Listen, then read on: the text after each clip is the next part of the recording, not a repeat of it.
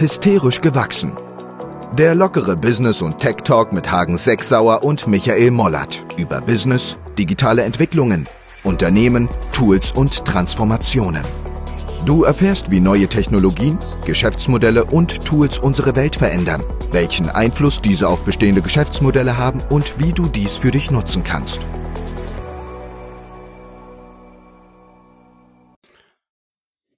In dieser Folge haben wir über Evergrande gesprochen, die Immobilienblase, die in China geplatzt ist. Ähm, ja, wie die Börse reagiert hat darauf und die Kryptowährung. Wir haben darüber gesprochen, dass USA wieder durchstarten will, nämlich ab November kann man dort hinfahren. Das wäre klasse. Wir haben über die TUI gesprochen äh, und was Houston der CEO vorhat mit der TUI. Wir haben über das bedingungslose Grundeinkommen gesprochen. Hat es eine Chance? Wir haben über Börsengänge gesprochen, äh, wie Chronext und Sportradar. Da erfahrt ihr mehr auch über die Chronext-Bewertung. Wir haben über Steuerberater gesprochen und Contist, ein Steuerberater, äh, aus der Digitalisierung und wie sich der Beruf des Steuerberaters verändern wird. Ja, und über Kenia, dass Netflix in Kenia Gas gibt. Genau. So, willkommen. Folge 5, September. Herzlich willkommen. Ich sitze draußen. Äh, ich bin rausgeschmissen worden. Nein, äh, ich habe im Moment keinen Zugang, äh, weil ich Handwerker habe. Und ich sitze jetzt sitze draußen. Es hat auch noch angefangen zu regnen. Also wenn ihr Vögel hört, dann liegt es daran. Und falls es dann irgendwann Dollar regnet und es plätschert, dann liegt es auch daran. Aber wir sind ja spontan und können gut improvisieren. Ja, wir haben ja schon einiges erlebt, ne? Also wir haben jetzt aus Fehmarn einen Podcast gemacht. Mhm dann vom Spitzingsee, Südostbayern. Mhm. Ähm, wo noch? Ja, das war's wahrscheinlich. Das war's, äh, mit, mit, Mitte Hamburg im Regen heute. genau. Und ich sitze hier in unserer neuen Küche. Ist auch nice. Ja, im Moment bewegt uns ja ziemlich Evergrande, hier der Immobiliendienstleister oder das Immobilienunternehmen aus China, die sich wohl sehr, sehr verschuldet haben. Irgendwie in Summe, ich glaube, haben die 80 Milliarden, machen die Umsatz, haben sich aber irgendwie um die 300 Milliarden verschuldet. Viele haben jetzt Angst vor einer zweiten Lehman-Pleite. Also gibt es jetzt einen Dominosteineffekt äh, aus China heraus. Und das ist ja auch noch nicht klar, welche anderen chinesischen Unternehmen betroffen sind. Und wie geht es weiter in Richtung, ähm, ich sag mal, USA, Europa gibt es da Verstrickungen. Und da sind ja auch die Börsen jetzt ganz gut unter Druck gekommen am gestrigen Montag. Mhm. Und äh, ja, wie wird es weitergehen? Was glaubst du? Also auch ja, die Kryptos. Im Moment sind wir ja in der Phase, wo die, wo sozusagen allein die Nachricht darüber äh, dafür sorgt, dass die Börsenkurse nach unten gehen. Ich glaube, was natürlich so ein bisschen nochmal an dem chinesischen Markt ein größeres Problem ist, außer dass bekannt ist, dass die ein Problem haben. Glaube ich, gibt es nur wenig Leute, die einschätzen können, wie groß das Problem eigentlich ist oder wie wahrscheinlich äh, es ist. Mhm. Ähm, wahrscheinlich sogar ähnlich zu Lehman, das hätte sich ja damals auch keiner vorstellen können. Ähm, und aus dieser Erfahrung vielleicht lernt, ist die Nervosität nochmal größer. Also. Ja, ja, die Frage ist, geht's jetzt, geht's jetzt nochmal weiter? Gibt es nochmal richtige Einstiegskurse? Ich weiß nicht, äh, hast du, hast du Aktien? Ja, also ich sehe nur, dass, also ich habe äh, ich habe wenig Einzeltitel, ich habe äh, ich hab ETFs hauptsächlich, mhm. ähm, äh, um dann Risiko zu streuen, aber auch in den, in den, in den ETF-Titeln siehst du das abgebildet, logischerweise. Also ja. Ähm, von daher äh, ja, ist es spannend. Und die Frage ist aber eher, was es wahrscheinlich sozusagen volkswirtschaftlich ähm, für den Impact haben würde, wenn das passiert. Also im Sinne von, okay, äh, bedeutet das dann, dass in China viele Firmen pleiten gehen? Bedeutet das dann, dass die Nachfrage stark einbricht, was dann bedeuten würde, deutscher Export äh, schwierig und so weiter? Ähm, interessant wäre natürlich mal, welchen Impact das auf USA hat, ähm, äh, weil wenn man noch den alten Präsidenten der USA nehmen würde, dann hat es ja gar keinen Impact, mhm. äh, weil wir ja China komplett geblockt haben, was natürlich mhm. auch nicht stimmt muss man mal abwarten. Also ich, ich habe schon auch Sorge, dass, dass da, wenn da was passiert, dass das quasi Knall auf Fall passiert. Ja, es könnte sich ja sogar noch stärker entwickeln. Also wenn jetzt chinesische Unternehmen ganz stark davon betroffen sind, äh, dadurch dann auch die Kette weiterläuft in Richtung äh, Schulden äh, oder weniger Ausgaben für Investments äh, an chinesische Unternehmen, die dann wiederum es schwerer haben, sich zu finanzieren, würde das ja das Ganze nochmal befeuern. Wir haben ja durch, durch Covid eine extrem hohe, äh, also einen Stau gehabt an Nachfrage. Also wir haben einen hohen Überhang gehabt an Nachfrage und einen Stau, was Produktion in, in Fernost betraf. Und das, wenn jetzt die Unternehmen natürlich noch weniger oder Probleme haben, äh, Kredite zu bekommen aufgrund dieser Situation, wo vielleicht jetzt auch einige Banken sagen werden, wir freezen jetzt erstmal ähm, entsprechend die ähm, Vergabe von Krediten ein, dass man dann natürlich das Ganze sich nochmal kumuliert und wir die Unternehmen noch stärker in, in Stau kommen, was Produktion auch von Chips etc. betrifft. Ähm, und wir dadurch eine extreme Inflation bekommen könnten. Das mhm. heißt wiederum mehr Nachfrage nach den Produkten oder weiter hohe Nachfrage, keine Produktion, ähm, extrem hohe Inflation, wie wir es ja auch schon mal, ich weiß nicht in welcher Folge drei, glaube ich, hatten wir darüber gesprochen. Ja. Angesprochen hatten. Und das wäre dann natürlich wieder extreme äh, Auswirkungen auf die Notenbanken, das heißt, die würden wieder die Notenpresse, die sie ja ohnehin jetzt schon angeschmissen haben, wieder weiter äh, in Gang bringen. Das heißt, es gibt wieder noch mehr Geld und noch mehr Inflation und so ein Wishes Circle, der da entsteht. Mhm. Ja, das könnte gut sein. Ja. Also das könnte natürlich fast in alle äh, Richtungen sozusagen ausstrahlen oder Effekte haben. Mhm. Aber ähm, ähm, muss man mal abwarten. Ich glaube, das Hauptproblem ist, dass keiner so richtig weiß, wie, wie, wie, wie, wie tief die Verstrickungen in China sind äh, von dieser Firma, also sprich, welche Abhängigkeiten gibt es eigentlich in welche Richtungen. Ähm, ich, das ist aber von wahrscheinlich von außen oder als Nicht-Insider schwer zu bewerten, muss man äh, mal mhm. sehen. Aber allein die Tatsache, dass es sozusagen ja schon publik ist und in der Presse, deutet für mich schon darauf hin, äh, dass es ein ernstzunehmendes Problem ist. Ja, 2007 fing es ja genauso an. Ja. Der ersten Meldung und dann ähm, ging es dann treppchenartig bis zum richtigen Crash. Ja, drücken wir mal die Daumen, dass es nicht passiert. Das einzig Gute äh, in dem Kontext an den Börsen war gestern, dass meine äh, TUI-Aktie, dass die schön nach oben gegangen ist.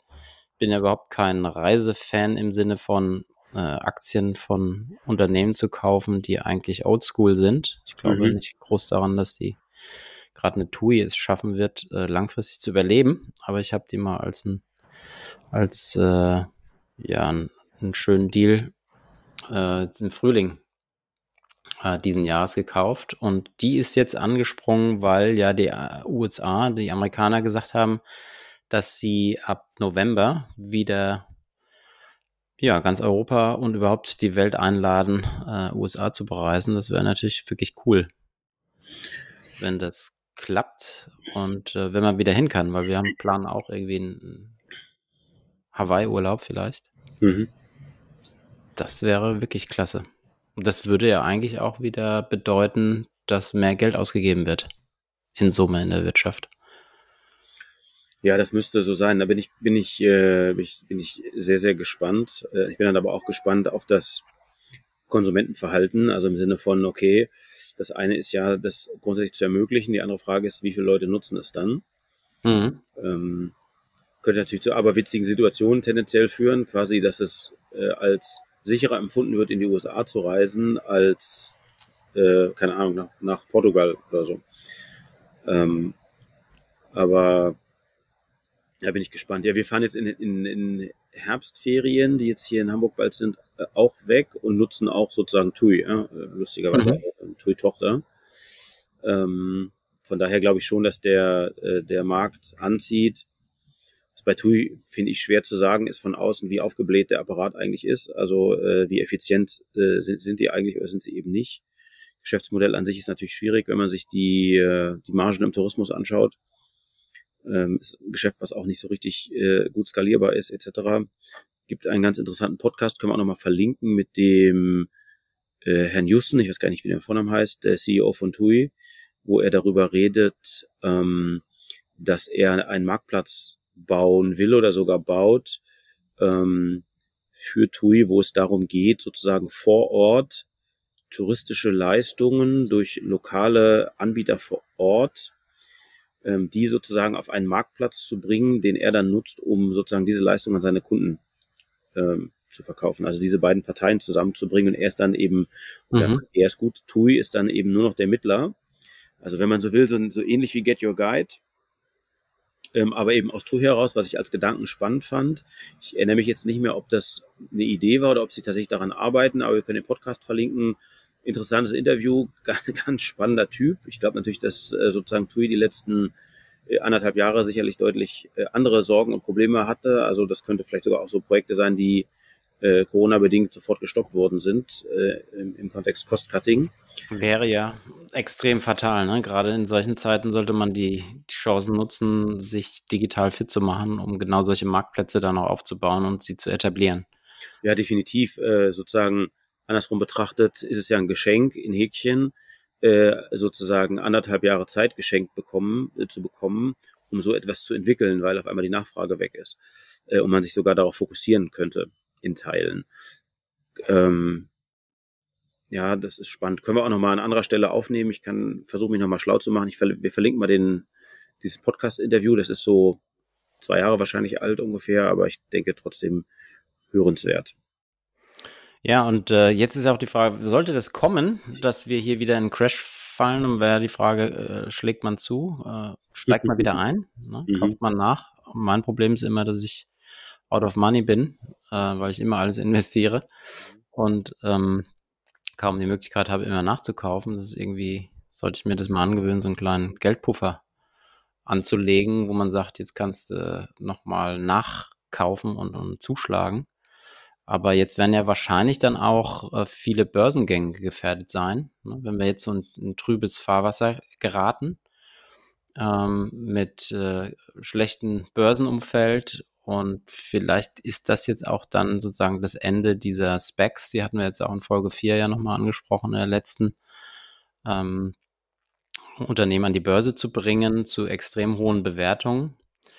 Und da haben wir jetzt ja auch gerade hier drüber gesprochen in der Vorbereitung, dass ja ähm, ein neuer Börsengang wieder ansteht von Cronext, einem Uhrenmarktplatz, äh, der, wie man so sagt, wahrscheinlich extremst überteuert sein könnte, wenn so die Zahlen stimmen, die man jetzt hier aus der Presse so entnehmen kann.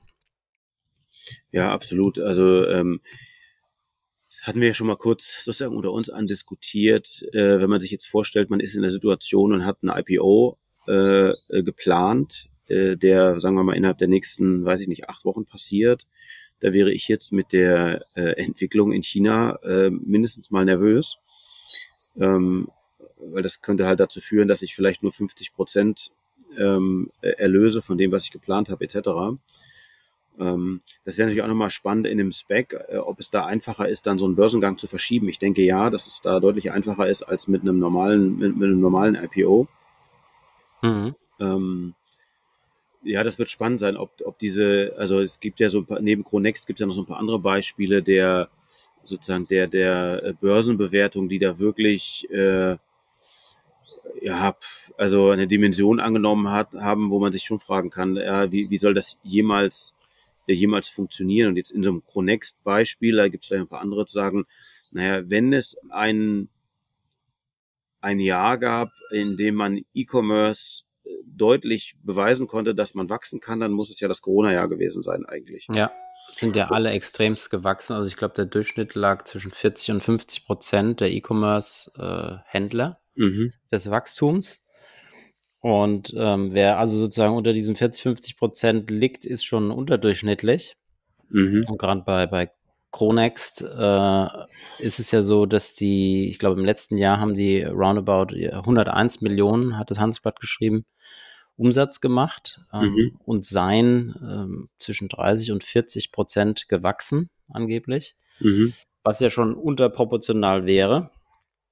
Ähm, die machen äh, einen Außenumsatz äh, GMV, wie man so schön sagt, Gross Merchandise Volume oder Value von äh, 101 Millionen, machen aber eine zwölfprozentige Provision da dran.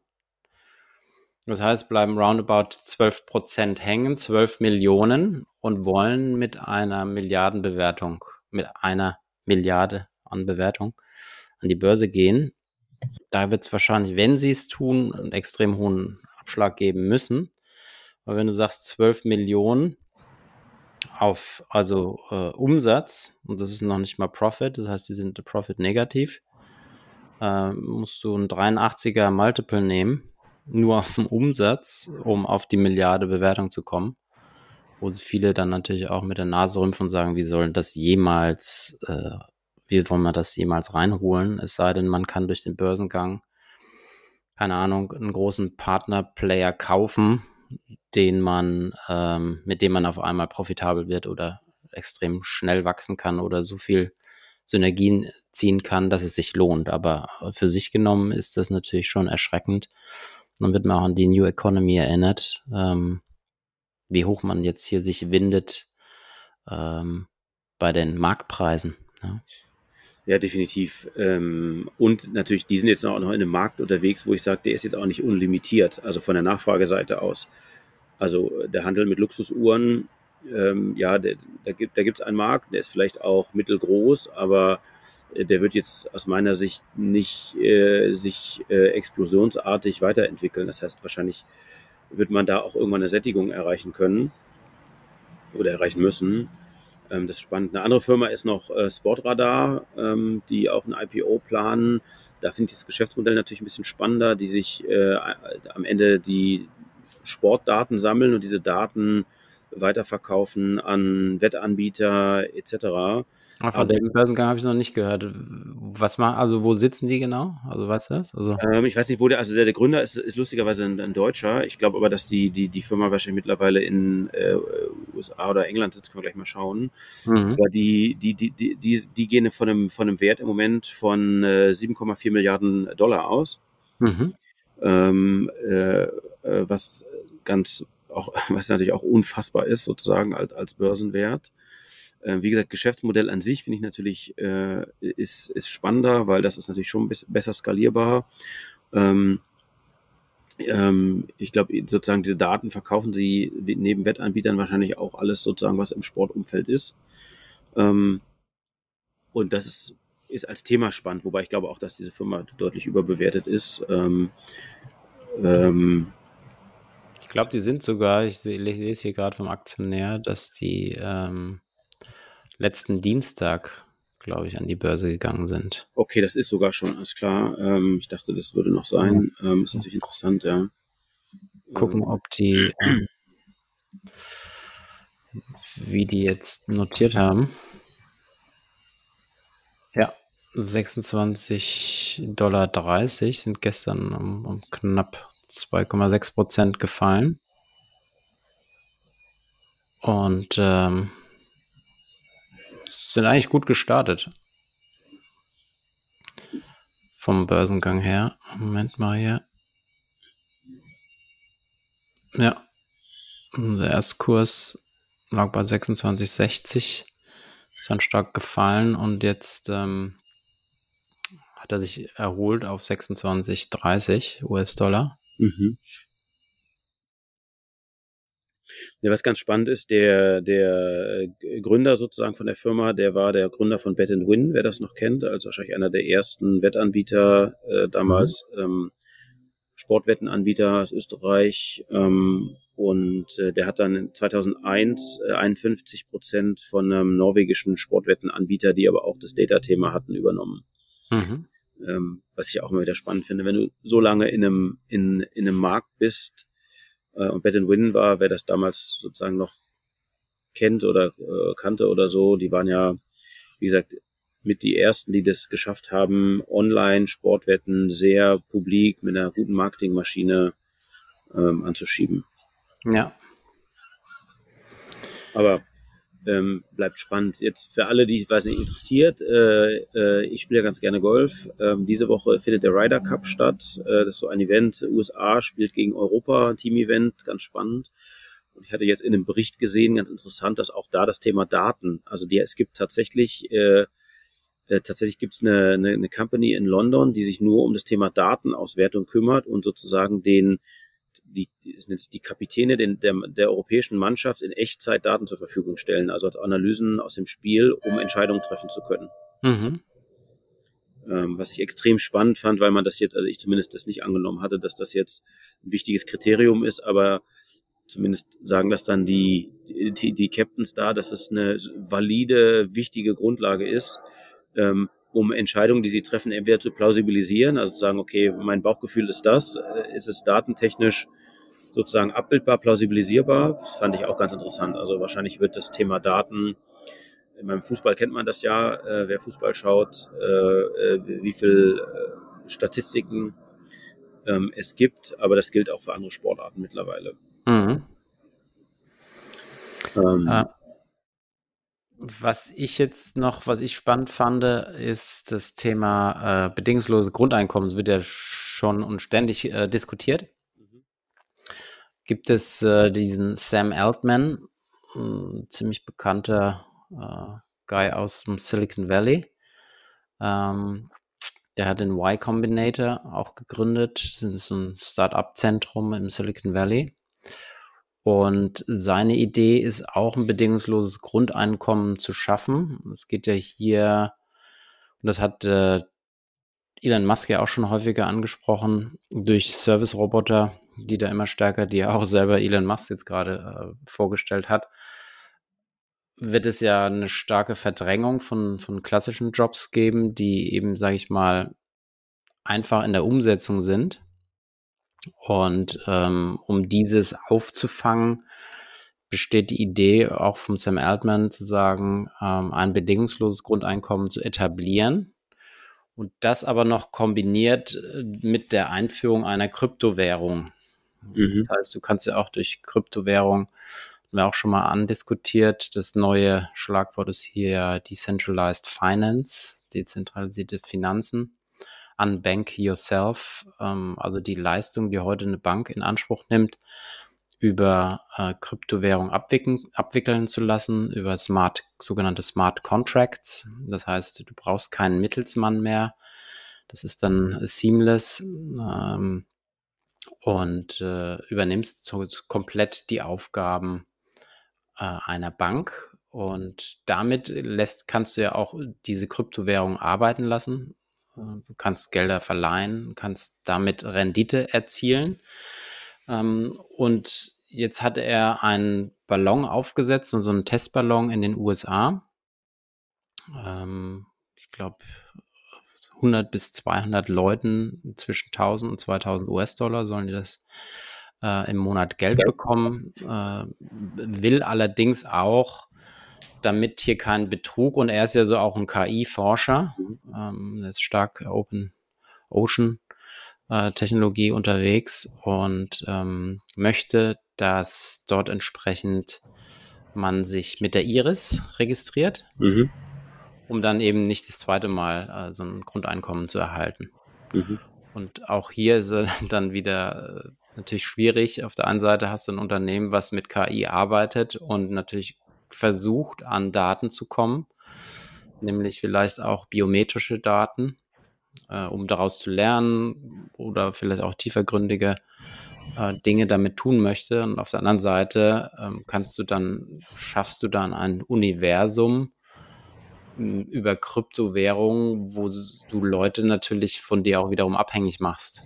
Ne? Also ähm, ist, ist schon cool. Und äh, hier in einem Artikel ähm, habe ich gesehen oder gelesen, dass dieses Grundeinkommen, ein bedingungsloses Grundeinkommen, was ja auch vom Gründer, DM-Gründer, äh, auch stark forciert wird und vorangetrieben wird und von vielen Leuten ähm, als, als Idee verwirklicht werden soll, äh, hier ganz interessant diskutiert wird.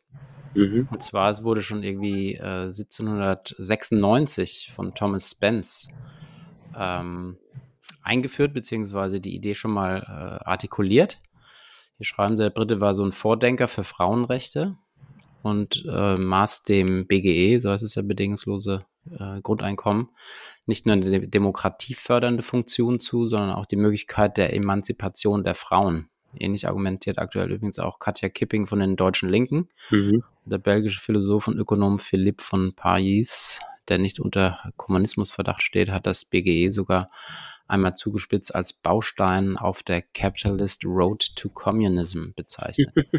okay. Also ich finde das, find das irgendwie eine geile Idee, ähm, zu sagen, du wirst ja geboren äh, mit 18, bist du dann irgendwie fähig, äh, auch einen Job zu machen, äh, fängst an zu rödeln, rennst los und wenn du dann alt und weise bist, äh, kannst du dir Dinge leisten, die du dir nicht mehr leisten kannst, weil du Gebrechen hast. Ist das schon eine geile Idee zu sagen, du hast ein gewisses Grundeinkommen und ich glaube auch daran, dass jemand, ähm, der generell locker unterwegs ist, weil er sagt, ich habe jetzt 1000, 1500 Euro im Monat Einkommen, dass derjenige auch äh, weiter Interesse hat zu arbeiten. Das ist ja immer die Gegenthese. Dann werden mhm. alle faul und mhm. keiner tut was. Ich glaube daran, man bleibt agil, man will was bewegen. Ähm, klar haben wir heute ja auch einen gewissen Grad an Menschen, die es nicht tun wollen, aber äh, du bist entspannter und das fördert natürlich auch wieder Innovation, Digitalisierung, Transformation und bringt uns weiter auf der, auf der Road uh, to Innovation, sage mhm. ich mal, wenn du entspannter sagen kannst, ich höre jetzt auf zu arbeiten, meine 3.000, 4.000, 5.000 Euro, darauf verzichte ich, habe immer noch 1.500 als, als Backup und gehe in ein Startup rein und gründe etwas. Wie siehst du das? Ja, das ist extrem spannend. Also was ich, was ich glaube, äh, ist per se, dass es äh, einen Anteil in der Bevölkerung gibt, die auch heute äh, quasi dem Arbeitsmarkt sozusagen jetzt mal volkswirtschaftlich ausgedrückt nicht mehr zuführbar sind. Also das, das gibt es heute, das gab es wahrscheinlich, aber das gibt es auch schon lange. Mhm. Und äh, deswegen dieses Argument, okay, die Leute werden dann noch fauler sein oder so, sehe ich auch nur bedingt, weil ich glaube, äh, ja, wer nicht, nicht arbeiten möchte, äh, sozusagen, den, das wirst du da nicht hinkriegen. Ähm, und auf deine Frage antwortend, ich finde es auch als Idee äh, interessant, weil genau was du aufwirfst, dass es diese verschiedenen Perspektiven darauf gibt, die man einnehmen kann. Und äh, die Perspektive, die du gerade hattest, ist natürlich interessant zu sagen, okay, es sorgt vielleicht sogar dafür, ähm, dass, äh, dass, äh, ja, dass, dass Kreativität fördert. Mhm. Apropos ähm, Kreativität. Kreativität äh, im Sinne von Bevölkerungsschwund. Auch das hatten wir äh, gerade mal äh, andiskutiert. Ähm, wo hattest du gelesen, dass Deutschland irgendwie im in 100 Jahren? War das so die Prognose? Ja, ich habe ich hab das äh, im äh, OMR-Podcast von Philipp äh, Westermeier äh, gehört, dass bis Ende des Jahrhunderts, meine ich, dass Deutschland, Italien, Spanien, also gefühlt alle westlichen europäischen Länder mhm. sich halbieren werden, was die Bevölkerung angeht, was ja schon irgendwie krass ist in der Vorstellung. Ähm, und dass es aber auch für China zum Beispiel gilt und dass das natürlich wiederum einen sehr massiven volkswirtschaftlichen Impact haben wird. Ähm, das können wir nochmal plausibilisieren, ob das wirklich stimmt, aber ich gehe mal davon aus, äh, äh, dass, das, äh, dass das stimmt. Aber das hat natürlich ja, starke, starke Auswirkungen am Ende des Tages. Ja, also wir sind ja jetzt schon eine netto schrumpfende Nation. Wenn wir jetzt nicht Einwanderer hätten, ähm, andere, die, die Deutschland besiedeln, um hier zu leben. Also es ist, wir brauchen, glaube ich, eine halbe bis eine Million pro Jahr. Mhm. Menschen, die zu uns kommen, damit wir bei unseren 83 Millionen oder wie viel haben wir, das ist ja immer wieder unterschiedlich in der Volkszählung, mhm. Bleiben. Ähm, und das scheint ja, also auch Maslow-Pyramide, die wir ja, glaube ich, in der letzten Folge, Folge 4 angesprochen hatten, ist das, scheint das ja so zu sein, dass irgendwann dann der Mensch dass die, also vielleicht ist auch eine Perspektive auf unsere Welt, zu sagen, ähm, je schneller wir Wohlstand ermöglichen, mhm. desto weniger starkes Bevölkerungswachstum werden wir auch haben. oder wenn du es jetzt mal projizierst auf 100, 200 Jahre weiter, wird es uns vielleicht möglich sein, Chancengleichheit, also ich glaube auch ähm, an Digitalwährung und Krypto und Co. Und ich glaube, dass die extrem dafür sorgen wird, dass wir auch was das Thema Decentralized Finance betrifft, eine extreme, ähm, damit eine extreme Gleichberechtigung auf der Welt bekommen werden weil heute sind wir ja alle privilegiert in der westlichen Welt, die ein Bankkonto haben, äh, die zur Arbeit gehen dürfen, etc. Das dürfen ja die Mehrheit der Bevölkerung nicht. Die haben eben aus sozialen Gründen keinen Zugang zu Bankkonten beispielsweise, was ja wiederum eine Grundvoraussetzung ist, um Business machen zu können. Stell dir mal vor, du hast in der, jetzt in der dritten Welt über Kryptowährungen auf einmal Zugang zu Geld, zu Trade, der möglich ist und damit dann die Chance, dich ähm, ja, ja. weiterzuentwickeln und, und jedem eine Chance zu geben, sein eigenes Business zu starten, mit Grundvoraussetzungen, die wir heute als Privilegierte in der westlichen Welt haben. Mhm. Das heißt, in the long run könnte es sogar sein, dass es sich von dieser Überbevölkerung, jetzt mal unabhängig von der Abwanderung zum Mars oder Mond, ähm, wieder einschwenkt, das Gleichgewicht.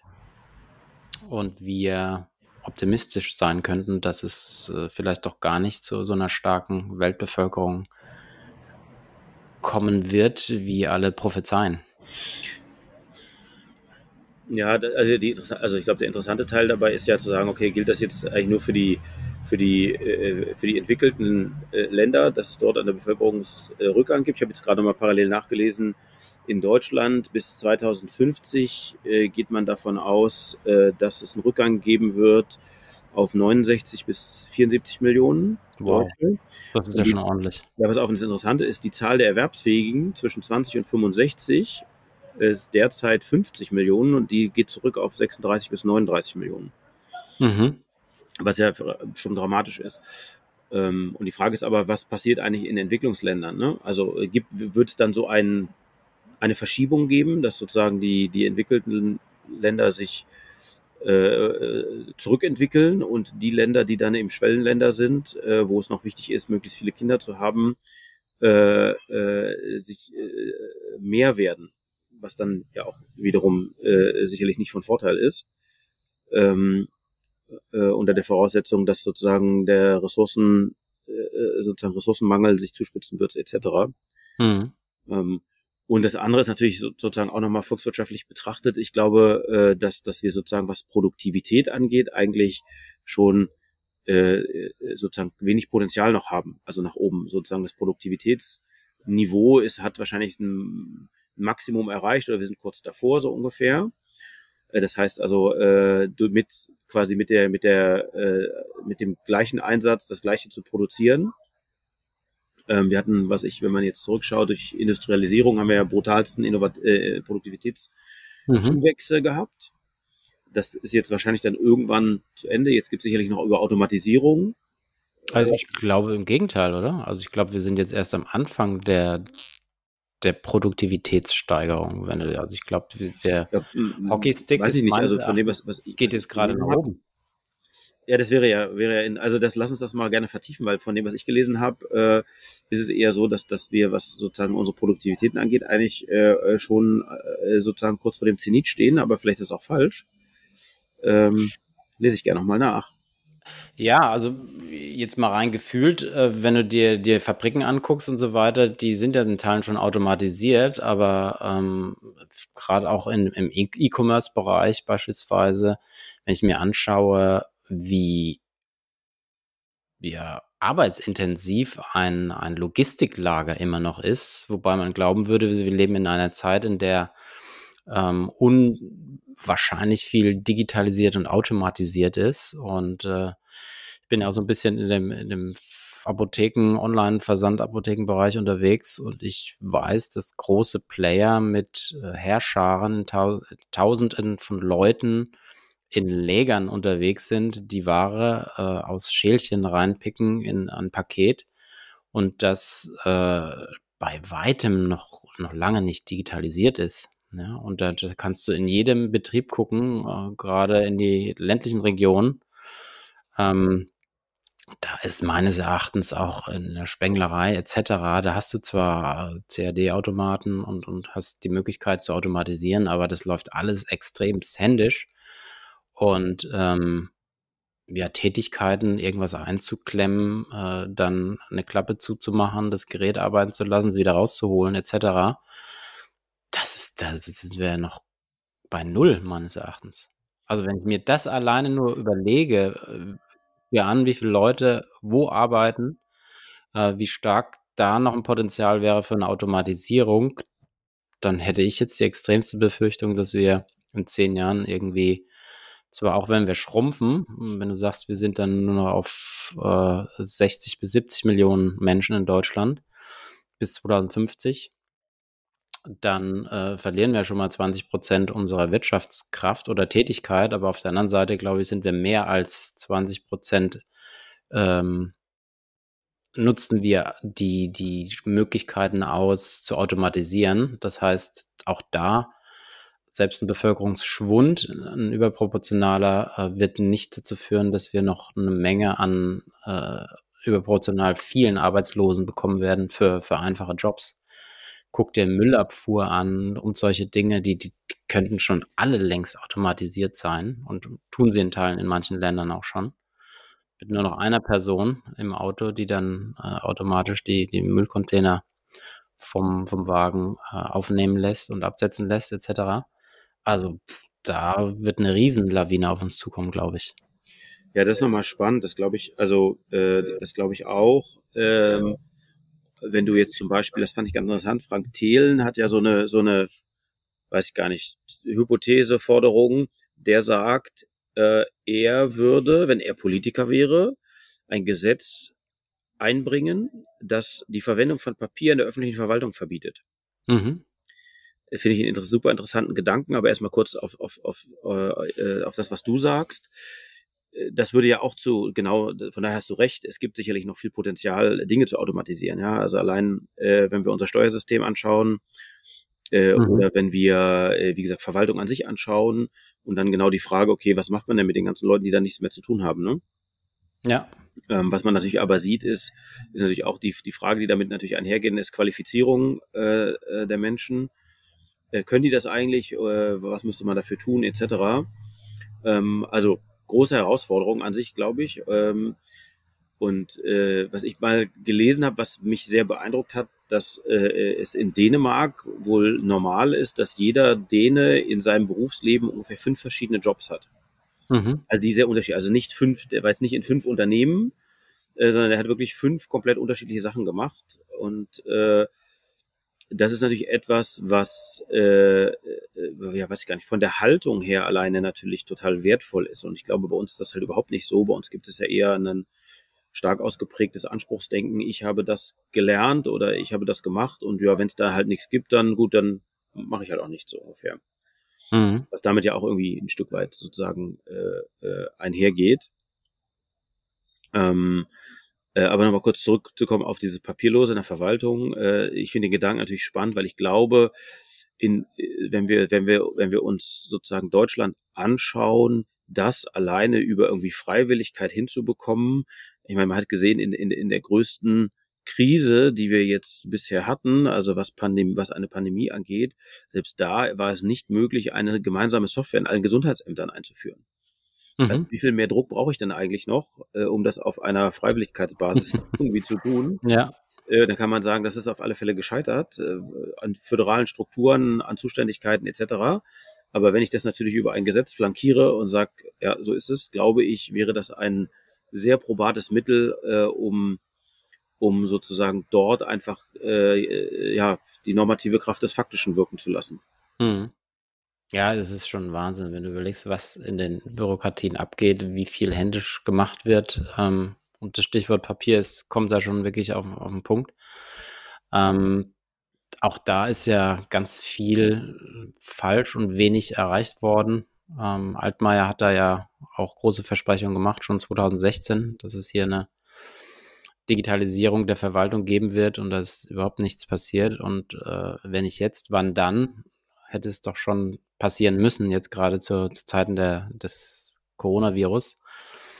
Ähm, da ist unheimlich wenig passiert und da ist extrem viel Potenzial und eigentlich müsste man ja sagen, komm, lass uns mal die digitale Transformation stoppen, ja, weil uns geht's doch toll ähm, und äh, all die, die ihre Arbeit tätigen heute und dafür Papier benötigen, ist es doch gut, äh, sei es doch, äh, ist doch klasse, ähm, weil jeder so seinen Job behält. Ja, wenn jetzt nicht die, die Wirtschaft, die ausländische Wirtschaft da wäre, die Wettbewerber, die anderen Länder, die Gas geben und uns eben vormachen, was Innovationen bedeuten, dort wieder Geld in Innovationen fließen, mit den Innovationen neue Arbeitsplätze geschaffen werden, zwar auch alte wieder äh, kaputt gemacht werden, aber dieser ständige Wettbewerb äh, nach dem besten Produkt, nach Innovation, ist natürlich schon extrem und wird immer stärker und, und schneller. Und deswegen müssen wir uns ja auch so anstrengen, das Thema Digitalisierung auch voranzutreiben, um eben unseren Wohlstand zu halten. Genau, das ist ja am Ende des Tages äh, äh, die, die, die Hauptchallenge. Ähm, ich meine, wenn du dir anschaust, ich habe äh, ich habe äh, ich habe jetzt für mich selber sozusagen so ein Steuerberater-Service gebucht, die voll digital sind. Also da gibt es gibt eine, eine App, du kriegst, eine, du kriegst ein Konto, du kriegst eine Kreditkarte und so weiter. Mhm. Ähm, äh, wenn irgendwas von deinem Konto abgebucht wird, kannst du direkt in der App den Beleg hochladen etc. Also erstmal super vereinfacht. Mhm. So und du kannst da eben Steuerberater-Service buchen und ich kann kann sozusagen über die App kann ich da kann ich da hinschreiben, so Chat-mäßig und ich kriege eine Antwort. Das dauert dann paar, ein, zwei, drei Stunden, vier Stunden. Ähm, aber ich selber habe einen ganz einfachen Zugang zu, ich habe hier eine Frage mhm. und kriege die Frage beantwortet. Und wenn man das jetzt mal sehr viel weiter denkt, könnte man sich natürlich mal sehr, sehr ernsthaft fragen, warum haben wir das eigentlich nicht in der Finanzverwaltung? Ähm, mhm. Hergehen und sagen, okay, da gibt es ja auch äh, sozusagen je, je Finanzamt Leute, die dezidiert dann äh, dem, dem jeweiligen Steuerzahler sozusagen zugeordnet sind. Mhm. Ist, ja, ist es ja fast undenkbar, so etwas durchzusetzen oder umzusetzen in, in, in der Struktur, in der wir jetzt sind. Aber wenn man das aus Kundensicht denkt, wäre es, wäre es ja fantastisch, ähm, äh, wenn, wenn, wenn, du, wenn man so einen einfachen Zugang hätte ähm, für beide Seiten. Ja, also du meinst, also die, der, der Vorteil, jetzt eine Frage zu stellen, die man äh, nicht stellt, weil man sagt, oh, jetzt muss ich erstmal den Telefonhörer in die Hand nehmen, gucken, ob ich den, den Finanzbeamten erreiche. Und bis der mir antwortet und ob er mir antwortet, äh, weil er vielleicht gerade sein, seine zweite Frühstückspause macht, ähm, ist für dich dann sozusagen eine höhere Schwelle als, also du willst einen schwelleren freien Zugang eben. Nee, äh, das, das wäre jetzt zu kurz gedacht. Nee, größer gedacht. Also ich würde sagen, jeder, äh, jeder steuerpflichtige Bürger hat die Möglichkeit zu entscheiden, dass er sagt, ich, ich möchte mit euch nur noch über eine App kommunizieren. Also es gibt keine Post mehr, kein gar nichts, sondern ich mhm. kriege alle Informationen, die ihr für mich habt und andersrum aber auch alle Informationen, die ich von euch brauche, mhm. kann ich, das ist der Kommunikationskanal. Okay, also das wären, ich sag mal jetzt ein übertriebener WhatsApp-Chat mit dem Finanzamt, wo alles darüber läuft, ähm, bis hin zur DATEV-Schnittstelle, wo all deine Daten übertragen werden, sonstige Fragen, alles in einem Strang. Genau. Aber eben auch nicht, nicht nur für Selbstständige, sondern auch für Angestellte zu sagen, ja, ja, klar. das ist, das ist, alle, ja. Äh, das ist, und es ist jetzt nicht, WhatsApp wäre jetzt auch zu kurz gedacht, sondern sozusagen die, wenn man so will, die Corona-App, ja, also ich habe halt also es gibt halt eine, im Sinne von, es gibt eine, muss eine Autorisierung geben, wie bei einer Banking-App halt auch, dass, dass ich ich bin.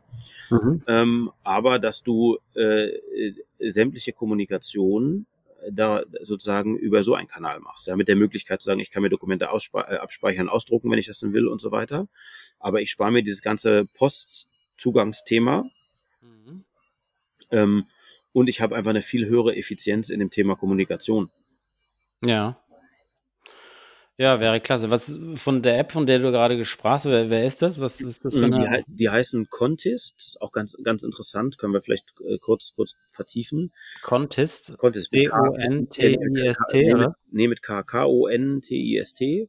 Mhm. Die haben halt eine, eine, aus meiner Sicht sozusagen eine, eine, eine Lücke entdeckt äh, oder Problem entdeckt, was, äh, was ich sozusagen als, äh, als Selbstständiger halt oder als Freelancer halt auch habe. Ähm, wie kriegst du das eigentlich hin, äh, Belege, Steuererklärung etc. etc.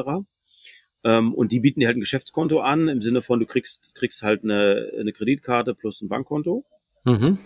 Ähm, und du hast sozusagen eben die App und was ich gerade gesagt habe, sobald eine Transaktion über dein Konto läuft, äh, kannst du äh, den jeweiligen entsprechenden Beleg einfach dort hinterlegen. Mhm. Ähm, oder wenn du, du kannst auch Rechnungen mittlerweile schreiben, also wenn du eine Rechnung über, über, die, App, äh, über die App schreibst, ähm, gibt es also eine Browser-Version, ist jetzt besser als eine App. Wenn du die Rechnung über die schreibst und es gibt einen Zahlungseingang, wird der automatisch verbucht. Ähm, und was die haben, äh, was, was ich ganz spannend finde, in der App siehst du dein Konto und du siehst äh, sozusagen, er zeigt dir eigentlich nur an, was deins ist auf deinem Konto. Das heißt, er rechnet schon automatisch Umsatzsteuer, äh, ähm, Einkommenssteuer, alles, was du abführen musst, mhm. rechnet er ab und er zeigt dir, was dein Kontostand ist, was du ausgeben kannst, was dein verfügbares Einkommen ist. Ja. Und du hast natürlich noch, kannst, kannst den Gesamtkontostand logischerweise anschauen. Aber was natürlich bei vielen Freelancern oft ein Problem ist, äh, dass, ähm, dass äh, sozusagen äh, das, das sieht ja dann ganz toll aus, wenn auf dem Konto viel Geld ist. Aber da, da, da ja quasi, wenn du so willst, dass Verbindlichkeiten gegenüber dem Finanzamt sind, mhm. ähm, man das aus dem Auge verliert. Das ist ganz interessant. Ich habe mit der Ärzte- und Apothekerbank, mit denen äh, haben wir sozusagen da auch zu tun. Mit denen hatte ich telefoniert und hatte, hatte dem, dem, äh, dem, dem, dem äh, weiß gar nicht, egal welche Rolle der hat, jemand erzählt. Und er hat gesagt, ja, Sie können sich nicht vorstellen, das wäre für uns das beste Feature, was wir je hätten, weil für viele Ärzte und Zahnärzte, die neu starten, ist das ein riesengroßes Problem. Und viele geben am Anfang viel zu viel Geld aus, weil sie denken, das ist ja alles auf dem Konto super. Mhm.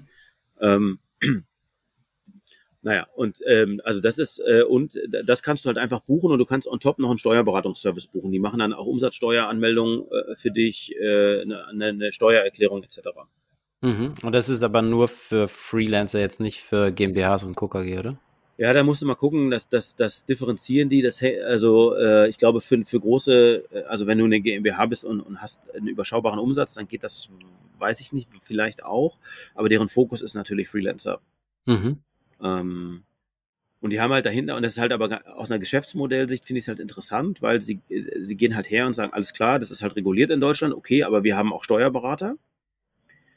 Äh, wir haben auch Rechtsanwälte und so weiter. Und je nachdem, was du für eine Frage hast, kriegst du dann halt von der relevanten Person eine Antwort. Ähm, und was für mich jetzt nochmal sozusagen wirklich im Vergleich, ich weiß nicht, wie deine Erfahrung mit Steuerberatern ist, aber meine Erfahrung mit Steuerberatern ist leider sehr moderat. Ja. Insbesondere was das Thema, so es, ja. was das Thema Digitalisierung angeht, das ist eine Art Vollkatastrophe. Mhm. Ähm, also mein Highlight war wirklich, ich habe dann äh, meinem einem Steuerberater alle Belege digital geschickt, weil ich die halt immer einscanne und dann hat, hat, hat er gesagt, ja, wir drucken die halt alle wieder aus. Mhm. Also und da reden wir jetzt nicht über zwei Belege, da reden wir über hunderte Belege. Ja. Mhm. Ähm, aber, aber das nur am Rande. Ähm, und was ich jetzt interessant fand, weil ich natürlich gefragt habe, okay, wie gehe ich denn jetzt damit eigentlich um, wenn ich äh, Autofahrten habe, die ich geschäftlich mache, ja, wenn ich irgendwo hinfahre. Mhm. Kannst ja 30 Cent pro Kilometer absetzen und so weiter.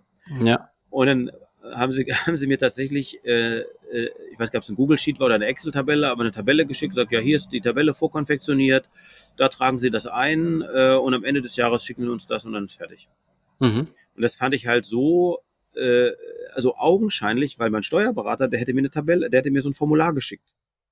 Ja, und zwar per Post. Ja, wo ich das dann eintragen muss. Und so ist es jetzt einfach, okay, jetzt habe ich halt ein Google Sheet, äh, da trage ich halt einfach meine Fahrten ein und das rechnet das automatisch aus. Mhm. Und am Ende des Jahres, wunderbar, kriegen die halt das Sheet und fertig. Ja. Ähm, und das ist, da reden wir jetzt ja nicht von Hightech und total kompliziert, sondern sehr pragmatisch. Und selbst an diesen pragmatischen Ansätzen scheitert es ja eigentlich in in großen Teilen, muss man ja leider sagen. Ja, klar. Gibt es ja auch junge und findige Steuerberater, die das alles machen und gut können. Es liegt halt eben auch an der, an dem Umgang und Zugang zu dieser Technologie, die sie nicht haben. Ne? Und das sich trauen wollen, irgendwie jetzt ähm, Templates vorzuentwickeln, ähm, Excel seinen Mandanten bedienen zu lassen, was auch immer. Ne? Und da ist ja sowieso eine riesen Riesenthema äh, da, auch was, was die Beratung betrifft. Ähm, also Digitalisierung ist das eine, das andere ist ja auch, wie intensiv beschäftigt sich dein Steuerberater mit dir selber. und deinen Verhältnissen, deinen äh, Intentionen. Das ist eine riesen, riesen ähm, Lücke, glaube ich, äh, wo auch der, ich sag mal, zwar mündige, aber nicht steuermündige Bürger eigentlich total links liegen gelassen wird. Ja? Und das sind ja auch immer mehr Kanzleien, die sich jetzt auch auf das Thema sag mal, äh, Steueroptimierung äh, für den, ich sag mal, Endkunden, Mittelständler, Unternehmer äh, konzentrieren. Ganz viele YouTuber, die da hier unterwegs sind äh, und das auch äh, forcieren. Und selbst da bin ich jetzt auch bei einer, bei einer Kanzlei, ähm, sozusagen, weil ich jetzt gerade einen Schritt mache von der, von der Freelancer in die GmbH und habe dann auch so ein, ein Spardosenmodell ähm, über die Beteiligungsgesellschaft, die ich habe auf der einen Seite und auf der anderen Seite dann eine GmbH, eine Operativ GmbH, die jetzt darunter gesetzt äh, wird, um auch da Steuern zu sparen. Und selbst die Profis, ähm, die das auch schon sehr, sehr gut machen, ähm, gehen da auch nicht tief genug rein in die Fragestellung und so weiter. Ja, sie machen ihren Schuh, also reden mit dir, das, was sie so ihre Struktur haben. Aber auch da sehe ich einen Riesenbedarf äh, für Beratung von ich sag mal, Unternehmern, die genau äh, mit solchen Steuerberatungskanzleien zusammenarbeiten, aber dann eigentlich nochmal jemanden benötigen, der sie coacht und hinführt auf die richtigen Fragestellungen. Weil wenn du, woher sollst du wissen, welche Fragen du stellst, wenn du dich gar nicht mit dem Bereich auskennst oder jemals auseinandergesetzt hast, intensiv? Ja, also das, das, das glaube ich sofort. Also ich glaube, das Problem ist natürlich auf, auch auf der Seite sozusagen der Mitarbeiter beim Steuerberater. Ne? Also das, also ich meine, das Liebe Steuerberater, falls das jemand hört, tut mir das natürlich sehr leid, aber es ist die bittere Wahrheit. Äh, das Geschäftsmodell des Steuerberaters sieht natürlich aus, es gibt einen Steuerberater und dann gibt es Steuerfachangestellte, die am Ende einen Sachbearbeiterjob haben und der Steuerberater skaliert eigentlich nur über äh, irgendwie Effizienz und äh, äh, auf Sachbearbeiterebene. Ja. Und das ist natürlich ein, ein klassisches Modell, was sehr, sehr standesorientiert abgesichert ist über da den, den, die Steuerberaterkammer etc. Ähm, auch das eigentlich ein Geschäftsmodell, was sehr stark disruptiert werden wird irgendwann. Ähm, und es gibt ja diese Ansätze. Ich meine, es gibt von Datev gibt es Unternehmen online, heißt das, was die Steuerberater natürlich mit im Spiel lässt, äh, sehr einfach ist, aber also die Steuerberater, die ich getroffen habe, für die ist, ist das auch äh, jetzt nicht total selbstverständlich und einfach, mhm. äh, das, das zu verwenden. Und bei diesen Spezialfragestellungen, die du, die du, die du sagst, ja, glaube ich sofort, dass, dass, dass da, da muss erstmal jemand finden, äh, der das beantworten kann.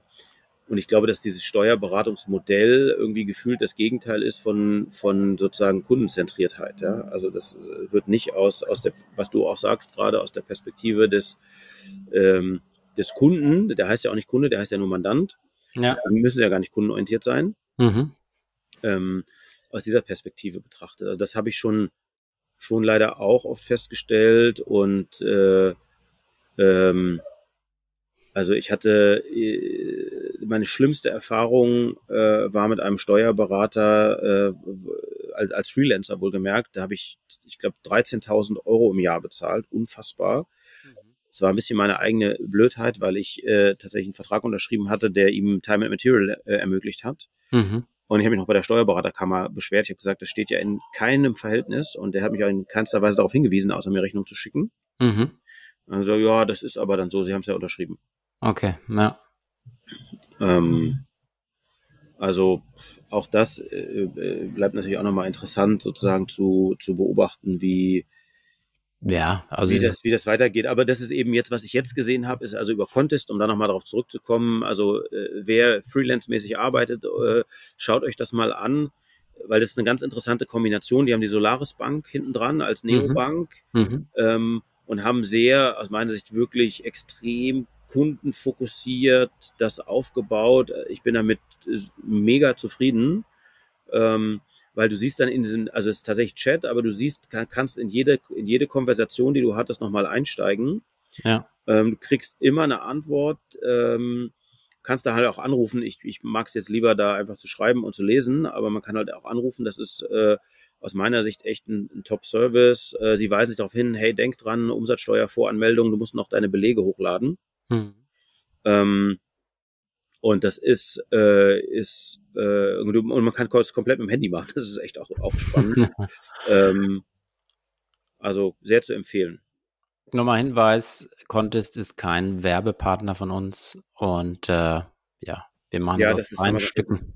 Ja, guter Hinweis. Ich zahle fleißig monatlich meinen Beitrag, äh, habe keinen Discount oder irgendwas. Äh, vielleicht gibt es auch andere Anbieter in dem Markt. Könnt ihr uns gerne auch als Feedback geben, falls ihr äh, andere Anbieter im Markt kennt, die einen ähnlichen Service bieten, dann mhm. äh, gerne her damit.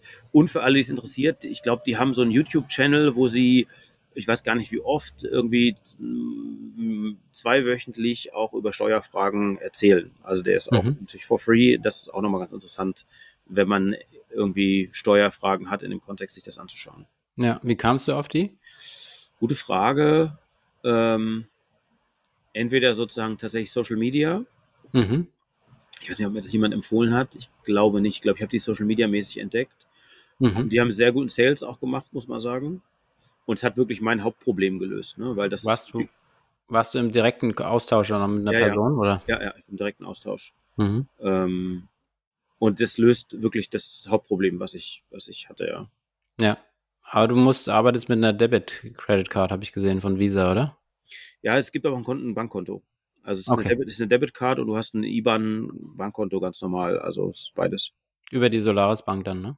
Ja. Genau. Das heißt, du musst die Bankverbindung dann auch wechseln.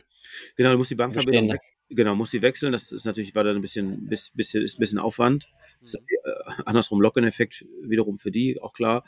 Ähm, aber ähm, ja, genau.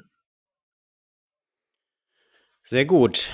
Ich habe noch eine Sache, ich habe gerade gelesen, das fand ich nochmal ganz interessant, das können wir nochmal als letztes Thema nehmen, dass Netflix jetzt äh, in Kenia äh, mhm. wollen, also in Kenia gibt es 20 Millionen Internetnutzer. Mhm. Und die gehen jetzt, äh, haben jetzt so eine Go-to-Market-Strategy, äh, indem sie sagen, es gibt einen Free Plan in Kenia. Das heißt, sie gehen in den Markt und sagen es umsonst. Hier, lade die App runter, guck mhm. Fernsehen. Mhm. Extrem spannend als Market Entry. Ja, also auch Afrika ist ja sowieso ein wachsender Markt und mit, mit viel Potenzial. Ähm, das heißt, jeder kann sich, äh, gibt es limitierten Access, weißt du das? Also eine äh, First Come, First Serve oder ist es, jeder kann, der ein Kenianer ist, sozusagen Netflix kostenlos beziehen? Also ich nehme, also äh, ich nehme sehr stark an, dass es halt äh, äh sozusagen, es kann jeder machen, denke ich. Es wird aber mhm. limitiert sein im Sinne von, du darfst nur äh, entweder so und so viele Minuten schauen oder so. Mhm. Ähm, aber ich glaube nicht, dass es jetzt hier so ein First, First Come, First Serve Offer ist. Die Frage ist ja, also Mobile, wie stark, also wenn, dann glaube ich, gucken die Kenianer äh, über ihr Smartphone, schätze ich mhm. mal. Würde ich auch sagen, ja. Überwiegend, ähm, weil stationäres Internet wird es dort nicht geben. Und die Frage ist, wie, wie hoch die Durchdringung der Smartphones in Kenia ist. Ja, ne? das müsste man nochmal äh, recherchieren. Also ich kann ja auf der einen Seite was hochhalten, was ein geiler Marketing-Gag ist, wo aber nur irgendwie zehn Leute von profitieren würden. Ja. Ja. es gibt ja mehrere Voraussetzungen. Das eine ist ein Smartphone, das andere ist natürlich äh, sozusagen Datentarife, also gibt es Flat-Tarife etc. Mhm. Ähm, aber ich würde annehmen, ohne dass ich das jetzt genau weiß, äh, dass es das beides gibt in Kenia und ich würde sehr stark annehmen, dass in diesen in diesen Märkten äh, die Penetration extrem hoch ist. Also weil die Leute äh, ähm, ihr äh, Großteil wahrscheinlich ihrer ganzen Sachen über Smartphone erledigen können. Also Brasilien ist jetzt natürlich ein weit, deutlich weiterer entwickelter Markt, aber da äh, habe ich gelesen, dass, dass du in Brasilien kannst du mit deinem Rathaus per WhatsApp kommunizieren. Also das gleiche Thema, mhm. was wir vorhin hatten. Ähm, und äh, wie gesagt, ich nehme sehr stark an, dass es eben nicht nur ein Marketing-Gag ist, sondern dass es sozusagen wahrscheinlich eine ganz clevere Market-Entry-Strategy ist. Mhm. Und die schreiben, wie gesagt, 20 Millionen Internetnutzer gibt es. Ähm, ich habe äh, jetzt hier, hier eine neueste Studie, die sagt, die ähm, Mobile Penetration grew 11% zwischen Januar 20 und Januar 21 auf 59,24 Millionen Mobile Connections. Mhm. Ähm, Aber nur 21,75 Millionen Internet-Users in Kenia. Okay. Genau, also das würde ja bedeuten, die, die dann irgendwie Zugang haben. Ja, genau. Mhm. Aber es ist ein guter, guter Weg. Ich meine, das machen ja viele. Ich meine, Freemium, ne? Also warum musst du jetzt in einem Land, äh, also Netflix, das klassische Modell fahren, wenn du gar keine Chance hast, dass da jemand sich für 10 Dollar sowieso nicht, äh, müsste den Preis wahrscheinlich stark reduzieren auf 1 Dollar oder so, damit überhaupt die Creme de la Creme sich ähm, das Ganze leisten würde und könnte. Mhm. Ähm, dass du sukzessive jetzt den Marktanteil schon mal äh, vergibst, also sprich raushaust, äh, die Leute sich dran gewöhnen und dann anfängst irgendwie mit ein paar Cent im Monat und dann hochfährst ne, von der Pricing-Strategie. Ja, absolut. Und natürlich ganz spannend, äh, wenn du in solche Märkte gehst und dann sozusagen dir eine Reichweite einfach aufbaust über so ein Freemium-Modell, dann kannst du ja auch hergehen, über andere Erlösströme wiederum nachzudenken. Ne? Kannst ja sagen, okay, in so einem Markt, äh, dann gehen wir doch auf Werbung ja. und finanzieren das und so weiter. Und das ist ja das ganz spannend. Von daher ist es erstmal beobachtenswert, äh, äh, was da passiert. Ich bin persönlich ein sehr, sehr großer Freund von Testmärkten, also in kleine Märkte zu gehen und dort Dinge auszuprobieren, anstatt immer in, in, in den großen Märkten äh, die, die Sachen probieren. Also als Firma logischerweise jetzt gedacht. Mhm. Sehr gut. Okay. Also, Dann, wir haben es mal wieder geschafft. Ganz lieben Dank an die Zuhörer und Zuhörerinnen. Mhm. Wenn ihr Fragen habt, könnt ihr uns Fragen stellen an podcast.hysterisch-gewachsen.de. Könnt auch auf unsere Webseite gehen, könnt dort, ähm, du hast es eingerichtet, Michael, eine direkte Anfrage stellen. Genau, gibt es einen Live-Chat. Könnt ihr einfach reinschreiben, äh, dann werdet ihr nach eurer E-Mail gefragt. Wenn wir antworten, wenn, wenn ihr wünscht, dass wir antworten, wäre es nett, wenn ihr die E-Mail da lasst, dann können wir nämlich zurückschreiben. Ja, und geschafft haben wir es immer noch nicht, insbesondere meinen CV da äh, zu verändern. Der steht immer noch inhaltlich falsch drin, müssen wir mal ran an Speck. Ja, ich habe äh, die, ich habe zumindest die Lorem Ipsum Seiten ge geändert, das habe ich äh, gemacht. Schon mal gut. Also. Und wir müssen auch mal die Inhalte der jetzt ja mittlerweile fünf Folgen dann mal auf die Webseite packen. Ja, unbedingt. Also, also bye bye. Macht's gut. Ciao. Bis bald. Das war hysterisch gewachsen. Vielen Dank fürs Zuhören. Wenn du auch in Zukunft wissen willst, welche technischen Entwicklungen es gibt, um dein Unternehmen bestmöglich darauf vorzubereiten, abonniere unseren Kanal, bewerte uns und empfiehl uns deinen Freunden weiter. Bis zum nächsten Mal.